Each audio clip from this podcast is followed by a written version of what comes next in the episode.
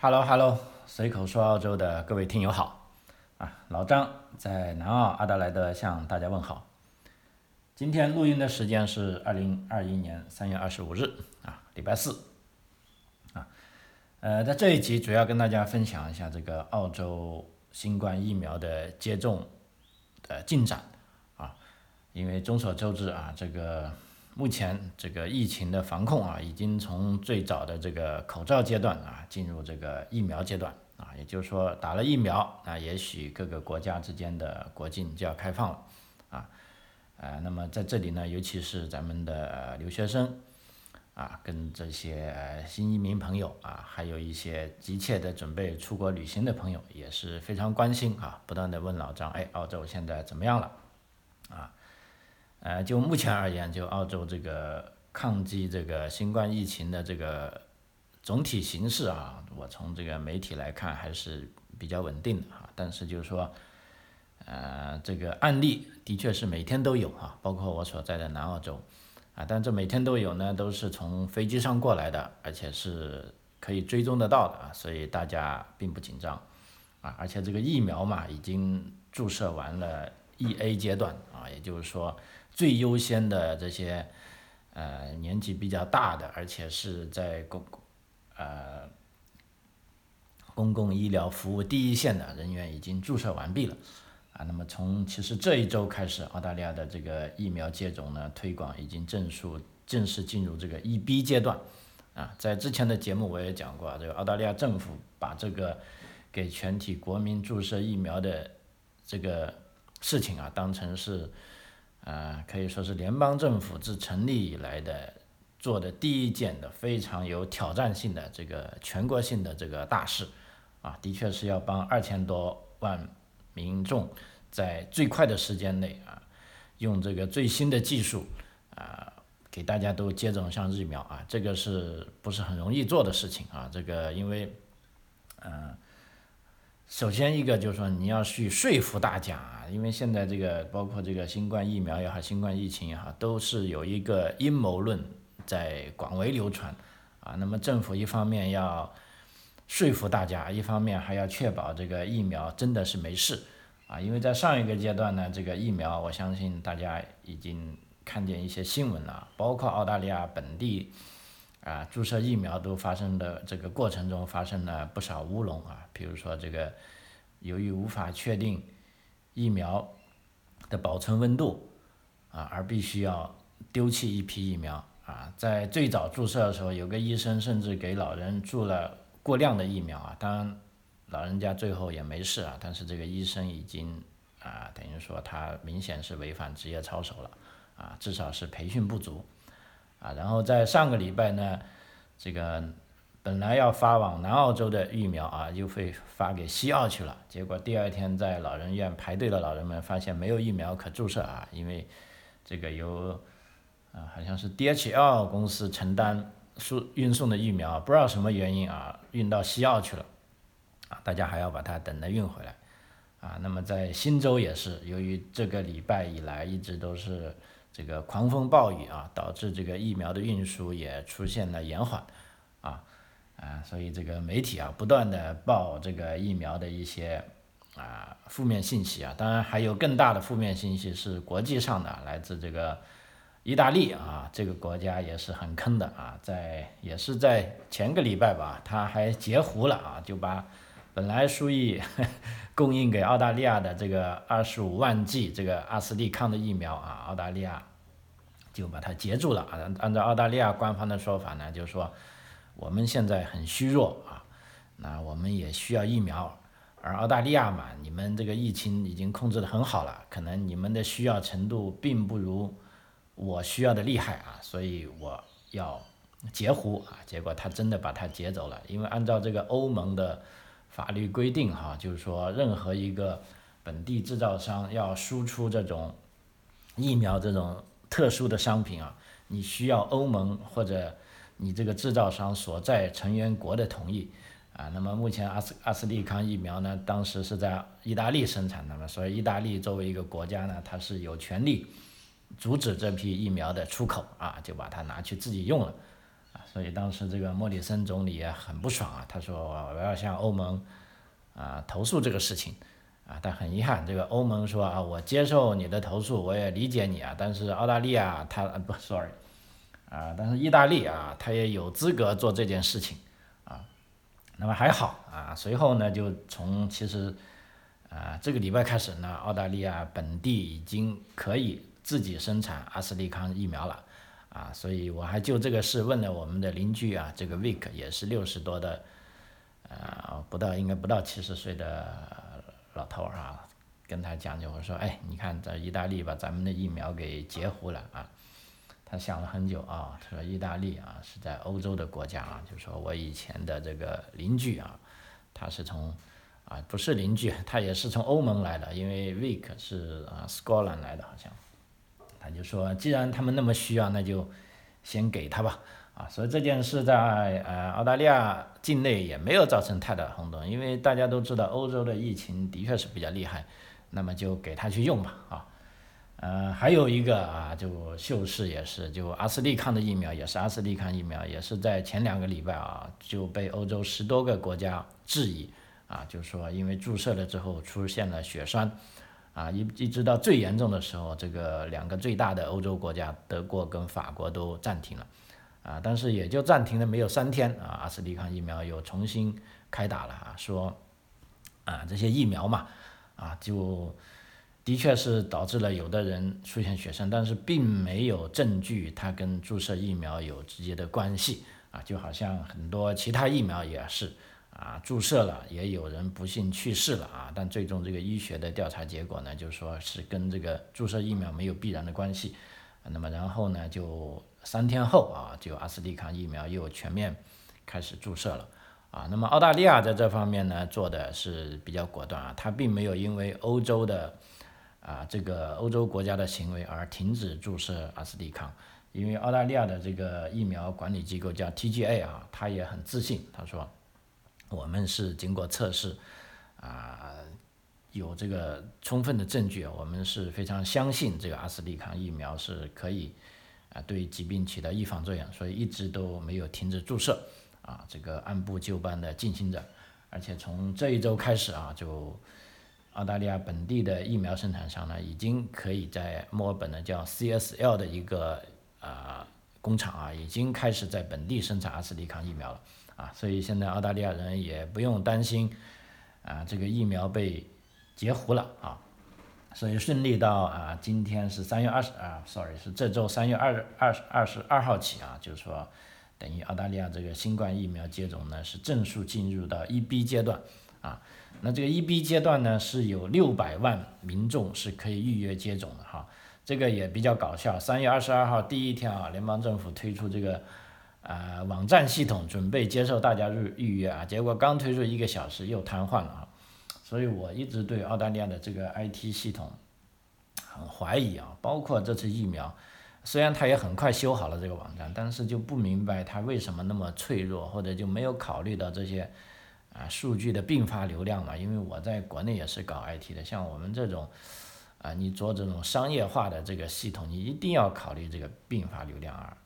因为澳大利亚的 IT 其实不止一次出现这种糗事了啊，就是说之前也是，包括在五年前的这个，呃，这个人口调查也是，一推出来马上就瘫痪了，啊，包括啊新冠疫情刚开始的时候领这个 Job JobKeeper 的登记网站也是刚一推出，啊就就就瘫痪了啊，就不知道为什么哈，就他们老是不愿意接受啊经验啊，所以我的。操作方法呢，就是说，他们刚推出这个系统的时候，你还是等一等哈，这个让子弹飞一会啊，然后你再去做，就避免一拥而上啊。那回到这个一 B 这个阶段，那这一阶段啊，到底是谁有资格接种疫苗呢？啊，怎么样预约呢？去哪里打呢？事先需要做什么准备呢？啊，联邦政府呢都有一些详细的这个路线图。啊，我们现在可以看，在一 B 阶段，其实一 B 阶段也就是第二阶段哈，因为第一阶段，呃，政府叫做一 A，啊，那么一 B 阶段接种的人群呢，是包括八十岁以上的老年人，以及七十到七十九岁的老年人和其和其他医疗保健工作者，和五十五岁以上居住在都市地区的原住民和托雷斯海峡的岛民，以及十八岁以上居住在偏远地区及特别偏远地区的所有居民啊，包含原住民、托雷斯海峡岛民和其他居民啊，还有残障以及有基础病的年轻人啊，还包含军人。警察、消防员、急救人员和肉类加工者在内的关键行业与高危行业的工作者啊，其实这一个是最重点的啊，六百万人基本上是占了澳大利亚的四分之一人口。那么，所以在一 A 一 B 阶段呢，跟一 A 阶段就完全不同的，因为一 A 阶段是完全是由啊机构来负责的，比如说老人就在养老院内打啊，这些医生护士就在自己所在的工作单位打。那么一 B 阶段呢，涉及到这些人员太广泛了，所以没有办法只在这两个机构打。所以在一 B 阶段呢，一个是啊政府推出了这个预约的工作，第二个呢，准备在全面的，也就是 GP 的诊所啊，家庭医生的诊所啊，目前有一千个家庭医生诊所是可以打针啊。所以啊，刚才讲了，对如果对不在医疗行业、关键行业或者高危行业工作的民众来说，目前可以通过两种方式预约。啊接种预约前呢，你要确认自己满足现阶段的啊这个接种资格啊，那么呢，这些接种资格呢，就刚才按照我所说的啊，如果你符合资格呢，那么这个啊系统呢会让您输入所在地区的邮政编码啊，然后呢就会显示出您所在的位置以及附近地区各个疫苗接种诊所的名称和详细联系方式啊，你可以在网上预约和电话预约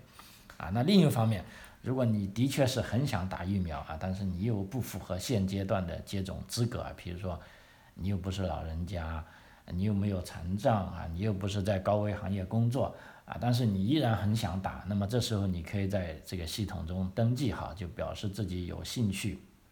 接种疫苗啊，因为政府呢是鼓励大家去接种疫苗的啊，那么这时候呢，系统会在你有资格预约接种时通知你啊。不过需要注意的是呢，并不是所有的疫苗接种诊所名单上的全科医生诊所都接受网上预约啊，所以有的时候呢，你可能需要用电话联系诊所啊预约接种啊。如果你不愿意使用网上的预约系统，也可以拨打目前有个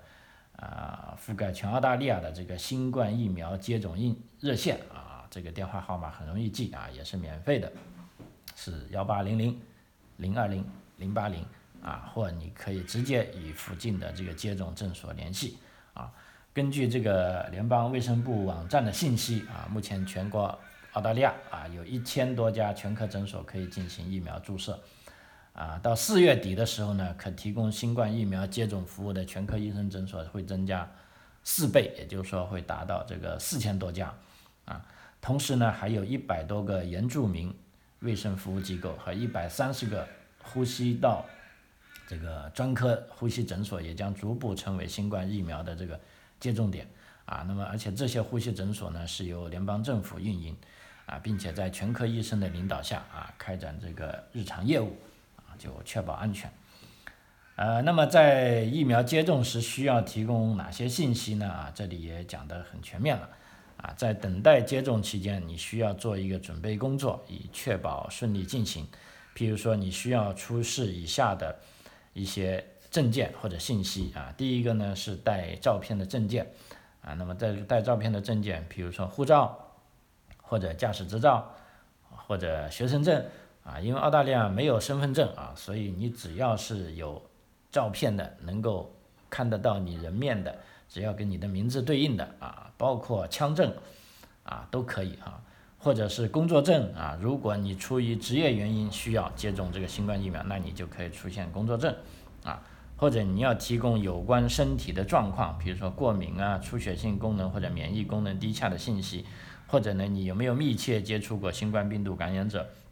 或者你还要告诉医生你当前服用药物的信息啊，跟以往接种任何新冠疫苗接种的信息啊，因为有的疫苗现在要打两针啊。如果你打了第一针之后，你再打第二针，你应该告诉医生啊，你之前所接种疫苗的品牌和日期啊，目前澳大利亚啊 TGA 所认可的这个疫苗呢，就只有两种，啊，是包括辉瑞的，啊，跟这个阿斯利康啊这两种疫苗，啊，还有呢对任何疫苗啊产生不良反应的信息，啊，种种情况啊，因为我一个朋友已经去打了，啊，据他说呢，这方面的这个啊信息的检查跟匹配呢还是挺严格的啊，因为本身所有的疫苗接种点。啊，都有你的一些从 Medicare 卡过来的这些呃基基础数据啊，然后另一边呢又要你现场核对一次啊，不仅有一个护士看啊，还有第二个护士帮你看，就确保啊不要注射啊啊不要有这个失误发生啊。那么根据这个呃联邦卫生部的规定呢，如果你出现了以下症状，以下症状啊，就应该啊取消这个预约啊。譬如说什么症状呢？哈，这个发烧啊、咳嗽、流鼻涕或其他可能因感染新冠病毒产生的不适症状啊，或者呢你正在等待新冠病毒的检测结果啊，或者呢你处于这个新冠检测结果呈阳性，并处于防疫隔离状态啊，或者处于观察隔离状态，或者是密切接触过啊新冠病毒的感染者啊。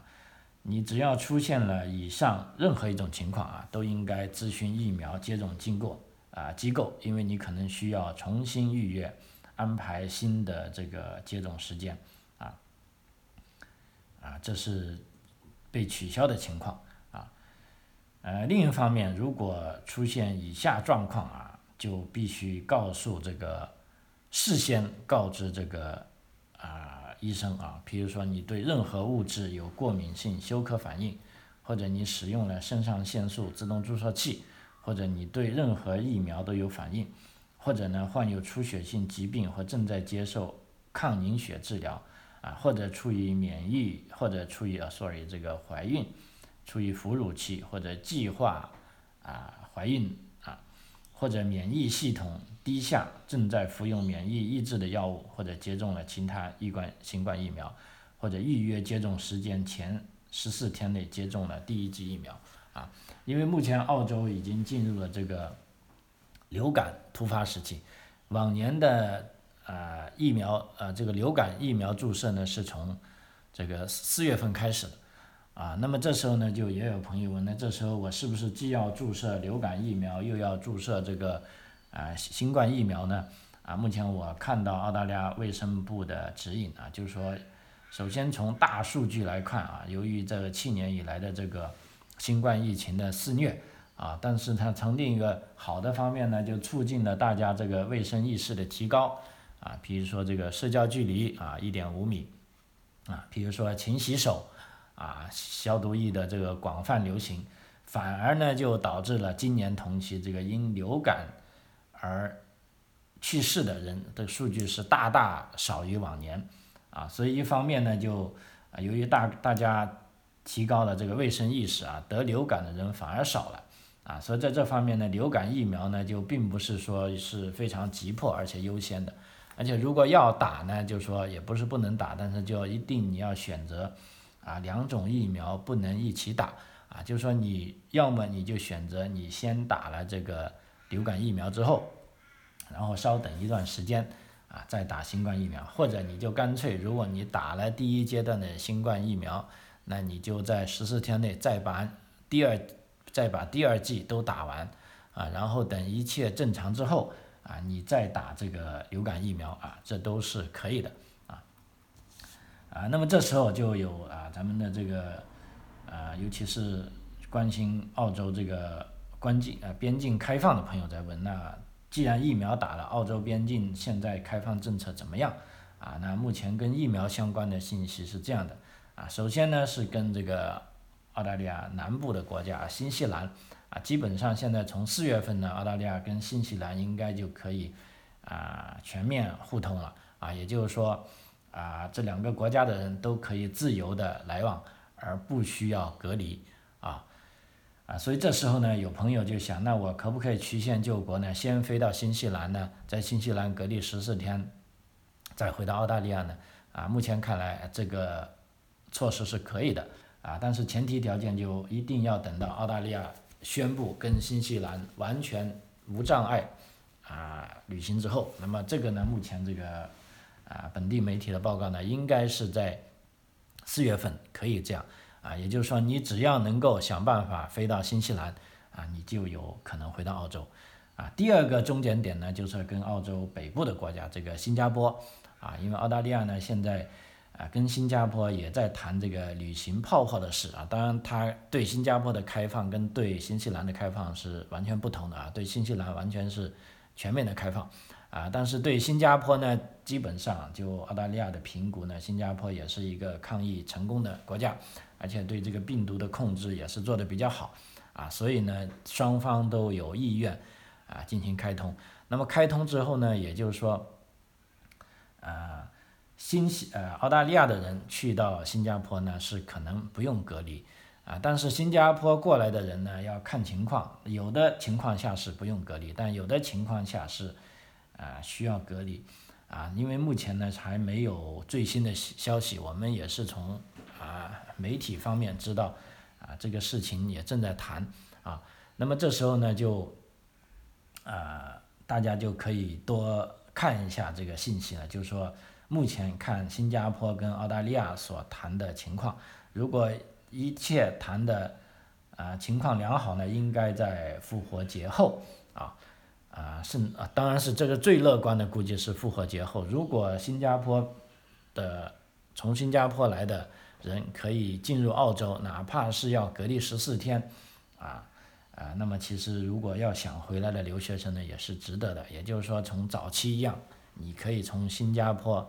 中转啊，回到澳大利亚啊，也就是因为目前新加坡对中国是开放的啊，你只要拿中国护照，你只要能飞掉飞到新加坡，你接受隔离之后，因为新加坡估计对中国来的国际旅客是有这个要求隔离的这个啊政策，你只要隔离到了足够期，比如说十四天，那么这时候呢你就自由了，那么你就甚至自由到呢就可以飞往澳大利亚了。那么这时候，澳大利亚到底需不需要隔离呢？就对这种国际旅客啊，持这个学生签证的，啊或者旅游签证，啊或者商务签证的，啊到底需不需要隔离或者隔离多久？啊目前呢还正在谈，啊那我们是最好是希望不要隔离了，啊但是如果能够需要隔离呢，但是至少能进来呢，这也可以说是一个，啊。好消息吧，虽然不算最好，但是也是有积极进展啊。这也证明着澳大利亚的这个国境啊在慢慢的打开门啊。那么这时还有朋友在问啊，就是说啊，如果打了中国的这个科兴疫苗，那到底能不能进入澳大利亚呢？啊，其实这呢，我们知道啊，目前这个疫苗啊怎么样打，打哪里的，好像已经随着这个啊中西方对峙的这个。啊，全面升温啊，这中间也出现了啊微妙的变化，所以在这里啊，老张这边呢也是汇集了各方面的信息啊，按照我的理解，我跟大家讲一下目前情况啊，因为啊中国的疫苗呢，这个科兴疫苗呢，现在啊按照中国的数据的说法呢，已经是推广给应该有六十多个国家啊在用了啊，包括欧盟的这个。塞尔维亚啊，欧盟也有国家在用，欧洲也有国家在用，啊，那么这时候呢，我们知道在三月份啊，中国的这个人大会两会的有一次这个新闻发布会上啊，当时的这个外长啊王毅就说推出了一个叫做啊春苗行动啊，这个春苗行动的主旨呢就是说啊，第一呢当然是这个国际主义观点啦，尽量把疫苗啊提供给。所需要的国家，第二呢，要在海外一些国家设点，啊，来打疫苗，给中国公民注射疫苗，啊，然后呢，可以让中国公民啊尽快的回家，啊，那么这时候呢，发现的这个呃出现了这个新闻之后呢，就有澳洲本地的媒体问澳洲的这个卫生机构啊，那么澳大利亚啊接不接受这种做法？就是说，如果啊领事馆。在领事馆开一个点，让中国公民或者希望去中国的人打中国的疫苗，行不行？啊，那当时呢，澳大利亚这个呃卫生部发言人呢就说的很直接，就说目前澳大利亚呢是 TGA 啊这个疫苗管理机构只是批准了两种疫苗啊，就是说一个是辉瑞的，一个是阿斯利康的啊。除此之外呢，其他疫苗并没有澳大利亚啊，并没有得到澳大利亚的批准啊。也就是说话话后的意思呢，就是说啊，中国的科兴疫苗呢，应该如果要进入澳大利亚要进行注射的话，一定要通过这个 TGA 的批准才行啊，否则的话你也不能在这里打。啊，那么所以这一条路呢，基本上是在澳大利亚就啊，暂时来说，呃，没有办法啊，因为这个科兴的疫苗啊，由于啊缺乏这个第三阶段的这个实验数据啊，目前在 WHO 也就是说世界卫生组织并没有列入这个呃推荐的啊推荐的这个列表上啊，如果科兴能够在这方面早日公布数据也好，或者通过打了这么多数据。有证据证明，那么如果能列入 WHO 的这个列表，那我想它进入澳大利亚，那么也是时间问题，啊，但现在肯定不行了，啊，也就是说，有朋友问我打了这个科兴疫苗能不能或者进入澳大利亚呢？现在是未知数。那么能不能在澳大利亚境内打呢？那么现在看来是肯定不行的，啊，然后过了几天呢，外交部啊又在香港发布了一个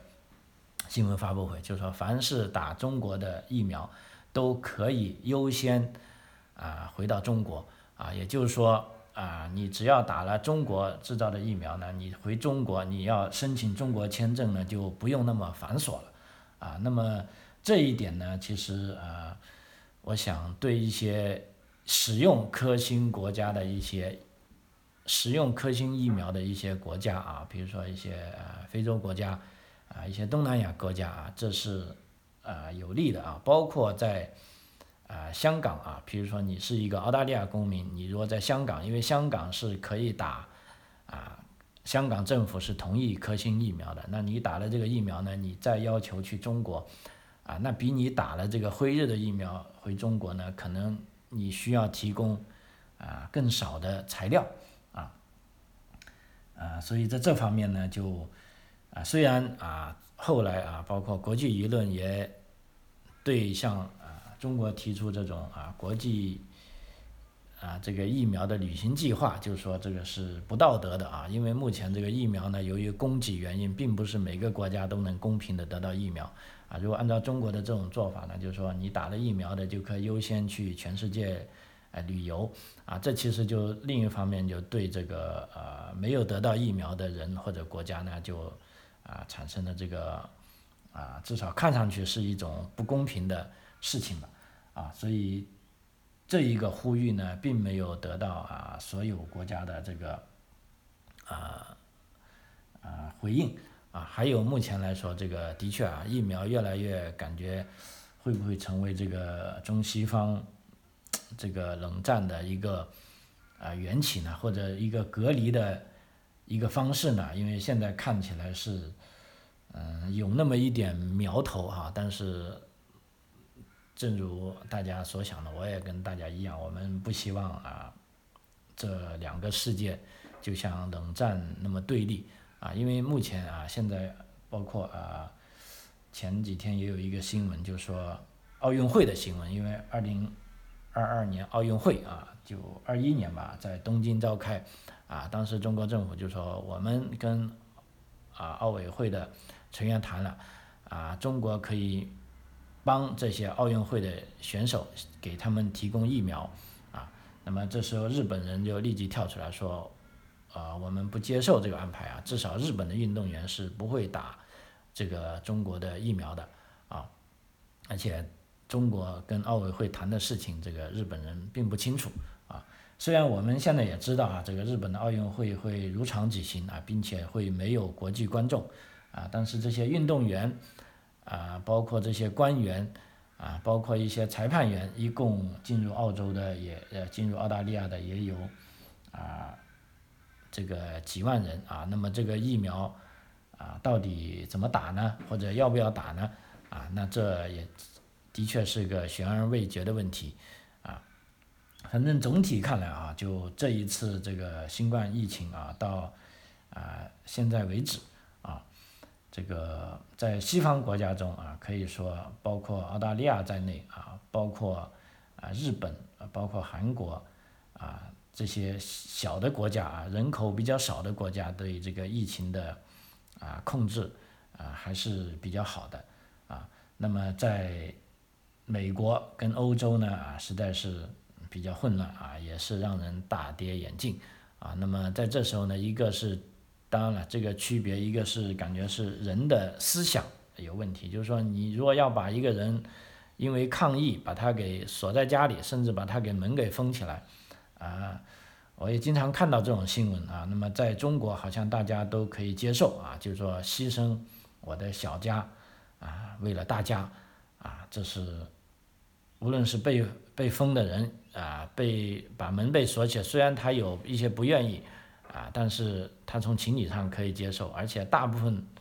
的民众也认为，啊，你这种牺牲小家为大家是应该的啊。但是这种观念呢，在啊西方社会啊，这是绝对不可接受的。就是说你啊妨碍了他的自由啊，只要他是没有罪的啊，那你以这种方式妨碍他自由是万万不能接受啊。所以这也是啊这个文化背景观念的不同啊，包括。啊，现在再讲一点啊，包括新疆的这个事情啊，我我不知道啊，我们啊国内的听友了解的多少啊？这个事情在国际上其实是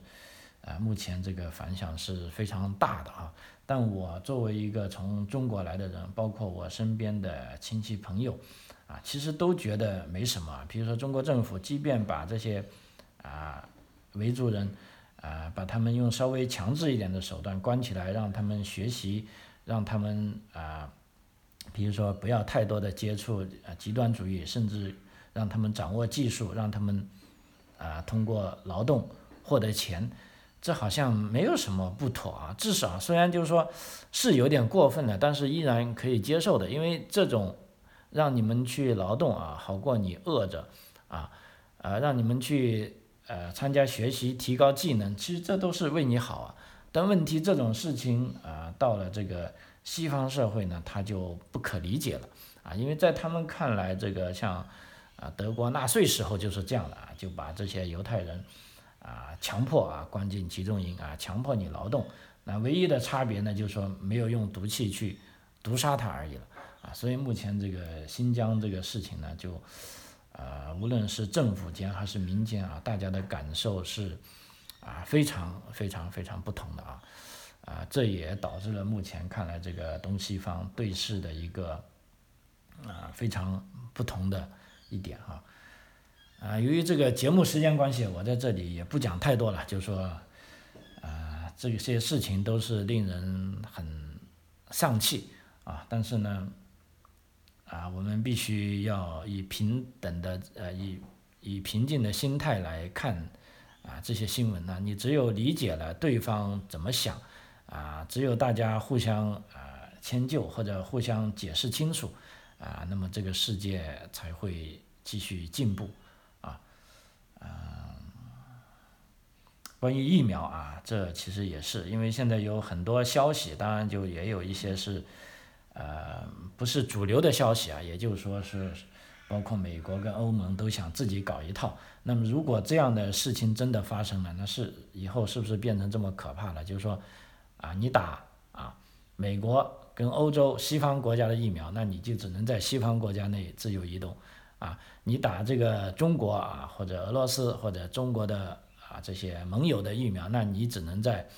啊中国这些朋友圈的国家里移动，那么这样就事实上人为的隔离了。啊，这个人们的自由行动啊，啊，这个才是令人啊感觉到比较忧虑的未来啊，啊，我们也不希望出现这个情况啊，我们只能看着这个事态的继续发展啊。那么老张也会如果有这方面的消息啊，我也会啊在节目里跟大家分享啊。这个好，时间关系啊，张口澳洲啊这一集就到。这里为止，非常感谢您的收听，我们下期再见，谢谢。